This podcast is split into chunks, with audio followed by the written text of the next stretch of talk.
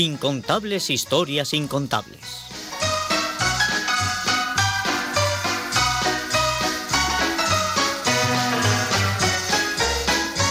El equipo de Incontables Historias Incontables presenta esta semana su experimento de nanoteatro radiofónico encadenado.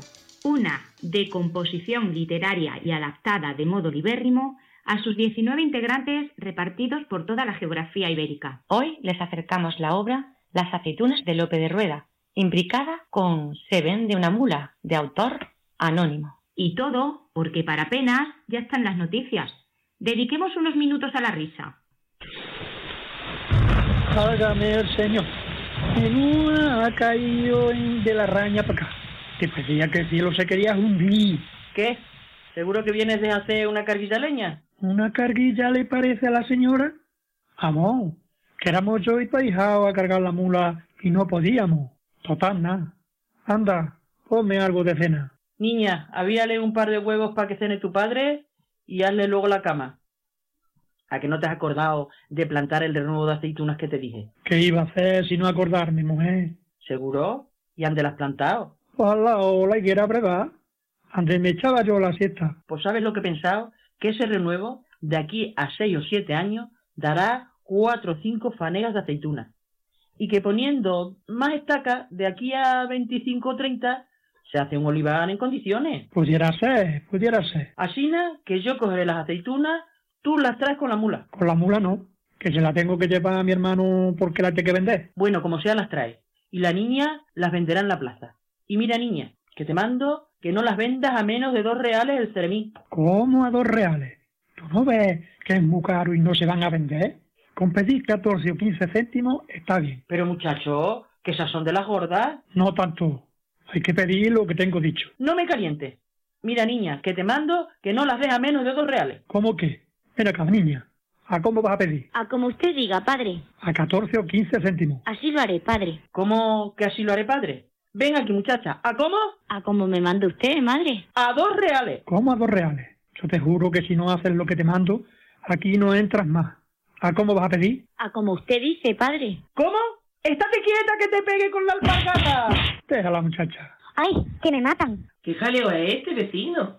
Ay, señor, este hombre quiere echar a perder mi casa, dando las cosas a menos precio. Unas aceitunas que son como nueces. Menos. Como piñones en tu caso. A ver, saca las aceitunas que yo las compraré co- sean como sean. Que no es así ni la cosa. Que no están aquí las aceitunas, que están en el campo. Pues traerlas aquí, que yo las compraré todas al precio justo. A dos reales quiere mi madre que venda el celemín. Eso es muy caro. ¿Lo ves? Y mi padre que a quince céntimos. Eso es más justo, pero enséñame una muestra de ella. Válgame el cielo, señor. Que no me entiende. Que hoy he plantado un renuevo de aceitunas. Y dice mi mujer que de aquí a cinco o seis años tendrá cuatro o cinco fanegas de aceitunas. Y que ella las cogería. Yo las acarrease y la muchacha las vendiese. Y que había que pedir dos reales por celemín. Yo que no. Y ella que sí. Y sobre esto ha sido la cuestión. Vamos, que todavía no aprendió el olivo y ya lleva la muchacha aceituna y la paliza encima. Yo me quito de en medio a llevar la mula a mi tío para que la venda. ¿Dónde vas con la mula de tu tío, niña? A llevársela, que la tiene en venta. ¿No te parece a ti, Gravier, que está muy hinchada? Kia, la muchacha es que ha sido siempre de hueso ancho, pero es guapilla. La muchacha no, Gravier. La mula, sobruto. ¿No se te hace a ti que está muy barrigona?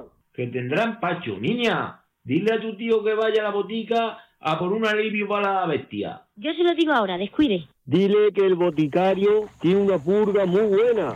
Vamos, más que la purga de Nito es la cosa. Mira, compañera duquesa de la rana alta, qué animal tan rústico. Sí, compañera duquesa de Alba. Rústico, pero muy necesario en España. Es verdad, son tan nobles que cargan con todo. No, si yo lo decía porque hace mucho tiempo un antepasado nuestro, que era rey, quería ir a pescar. Así que llamó al meteorólogo real para saber el tiempo que haría. El meteorólogo le aseguró que no llovería. Así que se fue al río. En el camino se encontró con un granjero que iba en su burro. Al ver al rey, el granjero le dijo, Su Majestad, debe regresar al palacio de inmediato, porque en poco tiempo una gran cantidad de lluvia caerá en esta zona. El rey no hizo caso confiando en su pronosticador de la corte y siguió su camino. Al poco cayó una lluvia torrencial. El rey quedó empapado y furioso regresó al palacio dando la orden de despedir al meteorólogo. Después llamó al granjero y le ofreció el muy bien pagado trabajo de pronosticador real. Pero el granjero contestó, Majestad, yo no sé nada de previsiones, obtengo la información de mi asno. Si veo la jorge de mi asno caer, significa con certeza que lloverá. Así que el rey contrató al burro. Y así comenzó la práctica de contratar burros para trabajar en el gobierno y ocupar las oposiciones más altas e influyentes. Ah, claro. Ahora entiendo la necesidad de tantos mediadores y traductores. Dichos de Confucio. El insensato que reconoce su insensatez es un sabio, pero un insensato que se cree sabio es en verdad un insensato. A lo que añadimos, sí, queridos oidores, somos conscientes de nuestra insensatez. En las enmientras, en casa de don Pedro, rico hacendado padre de Luz María, novia de Antonio, el cual va a pedir la mano de ella. Aquel llama a su hija. Mira, hija, te quería comentar que la mula que te regaló tu padrino, he decidido venderla. Pero, ¿por qué? Porque ya está muy vieja y no me rinde. He puesto un anuncio en el periódico. No faltará un tonto que la compre. Vale, padre. ¿Qué le vamos a hacer? Voy a salir un momento, que tengo que comprar una botica para la mula. Se ha puesto un poco mala y no quiero que se me muera antes de venderla. Ah, si viene algún comprador, le dices que no tardo, que me espere un momento o que vuelva más tarde. Muy bien, padre. Juana, Juana. Diga usted, niña. Mientras limpias bien el polvo, vas a estar pendiente por si viene alguien a preguntar por la mula. Le dices que mi padre no está. Que vuelva mañana. Muy bien, niña. Pierda usted cuidado, que yo voy a estar pendiente. ¿Qué se traerán estos con la mula? Tanto que le han hecho trabajar, ya deberían jubilarla. Aquí todos nos hacen trabajar además. Lo bueno que yo me tomo mi descansito, que si no... Juana bebe de una botella de aguardiente y al punto tocan a la puerta. De seguro que el que toca es el que viene por la mula. Voy. Mientras tanto, en la farmacia... Mire usted, don Pedro, lo que tengo ahora mismo es un purgante para caballo, pero puede servir para la mula. Eso sí, suministrelo con prudencia, porque es muy fuerte. Con unas cuatro o cinco gotas será suficiente. Se lo sirvo en esta botella. En la casa continúa la escena con la llegada por sorpresa de Antonio, novio de Luz María. ¡Antonio! María de mis tripas y mis entretelas. ¿Cuándo has llegado? Esta mañana mismamente. No quise avisarte mayormente por la cosa de tirarme el pistón y darte una sorpresa. Lástima que mi padre no esté ahora para presentártelo y darte la noticia. A ver, que si te que está presente, que esté. Que pasó está a su casa y el hombre está en todo su derecho, jo. Respeto máximo. Respeto donde los haya. Pero que si no está, no pasa nada, ¿eh? De todas maneras, ¿de qué estamos hablando? Es que va a volver pronto. Pues sí, puede ser. ¿Por qué?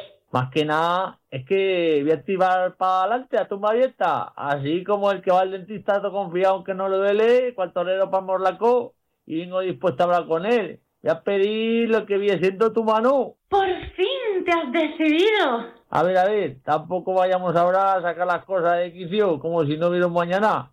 Que yo lo que vengo es a ponerme frente a él a tentarle. Que luego ya si eso ya yo ya vamos viendo. Claro, pero antes déjame hablar con él, para que no le coja de sorpresa. Anda, vuelve en un ratito. Ahí, ahí la has dado. Que yo me doy ahora y le doy dos vueltas al asunto y lo voy rumiando. Como el que no quiere la cosa. No vaya yo a precipitarme y vayamos a acelerarnos como para decir, para habernos matado.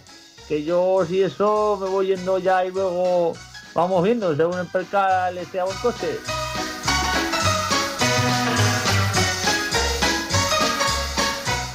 Continuará. Conti- ¿Cómo que, conti- ¿Cómo que continuará? ¿Cómo que? Pero bueno, pero esto es... Esto es el cuento de nunca acabar, ¿eh?